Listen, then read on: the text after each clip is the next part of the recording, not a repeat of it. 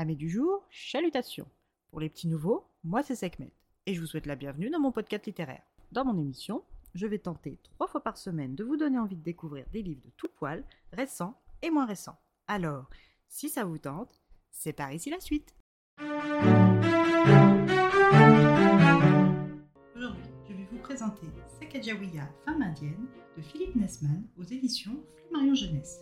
Ce roman historique classé jeunesse par la maison d'édition, nous rencontrons William Clark, le narrateur.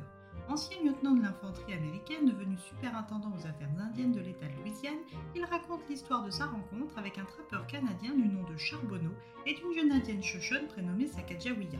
Il compte cette histoire à la demande du jeune Jean-Baptiste qui lui a été confié par le couple formé par Sacagawea et Charbonneau lorsque celui-ci n'avait que 4 ans. Aujourd'hui âgé de 16 ans, le jeune Jean-Baptiste cherche dans cette histoire, 100 fois écoutée, de la rencontre de son protecteur avec ses parents, les raisons de son abandon. Même si Jean-Baptiste est loin d'avoir été malheureux avec le superintendant Clark et sa femme Julia, le jeune homme a besoin de réponses pour commencer sa vie d'adulte. William est toujours ravi de raconter son histoire car elle est liée à des souvenirs agréables à une époque où la témérité ne lui faisait pas défaut. Accompagné de son ami le capitaine Meriwether Lewis, la mission de cartographie de l'Ouest sauvage débuta en 1804 au départ de Saint-Louis. Et oui, il s'agit bien du duo d'explorateurs mondialement connus, Lewis et Clark. Pour celles et ceux qui n'auraient pas la ref, pas de panique, c'est que mettre au rapport. Le duo d'explorateurs composé de William Clark et de Meriwether Lewis sont les premiers explorateurs et cartographes officiels terrestres des futurs États-Unis au départ de la Louisiane jusqu'à la côte pacifique entre 1804 et 1806. Le tout encouragé par le président Thomas Jefferson en personne. Rien que ça, mes aïeux. William et Meriwether doivent donc entreprendre le plus hardi et le plus périlleux des voyages de ces dix dernières années. L'excitation et l'appréhension sont au rendez-vous. William commence son récit au départ du port de Saint-Louis en mai 1804, accompagné de son acolyte le capitaine Lewis et d'une trentaine d'hommes, ainsi que trois navires chargés de munitions, victuailles, équipements et offrandes pour les peuples autochtones. La remontée du Mississippi commence, et tout est pour le mieux. Mais pour combien de temps? Seule la lecture vous révélera le tumultueux parcours des explorateurs Lewis et Clark. Donc si vous avez vous aussi envie de remonter le Mississippi des années 1800, je vous encourage à lire Sacagawea, femme indienne de Philippe Nesman.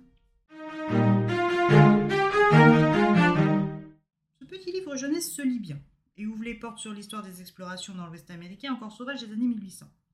Mais si, comme moi, vous vous attendez à découvrir Sacagawea, c'est forcément une petite déception, car en définitive, il est peu question d'elle.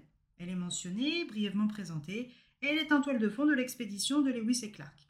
Mais elle n'est en aucun cas le personnage central du livre. À la décharge de l'auteur, on ne sait que très peu de choses sur elle, hormis son existence et sa participation à l'expédition Lewis et Clark. Et faire un livre entièrement sur elle n'aurait pas tenu la distance, je le reconnais.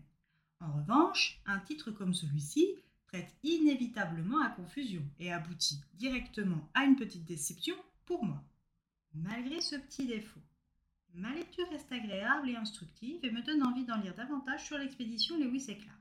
Elle me permet aussi de vous la recommander si vous souhaitez un aperçu non rébarbatif du voyage des explorateurs cartographes Lewis et Clark. Une lecture tout public qui a son intérêt. Et bien voilà, j'en ai fini pour aujourd'hui. J'espère que cet épisode court vous aura plu et vous aura donné des nouvelles idées de lecture. Si vous souhaitez découvrir d'autres petits moments littéraires tout droit sortis de ma bibliothèque, je vous retrouve le mardi 4 octobre prochain pour un nouvel épisode. Et si d'ici là je vous manque de trop, n'hésitez pas à me rejoindre sur mon compte Instagram les lectures de Sekhmet.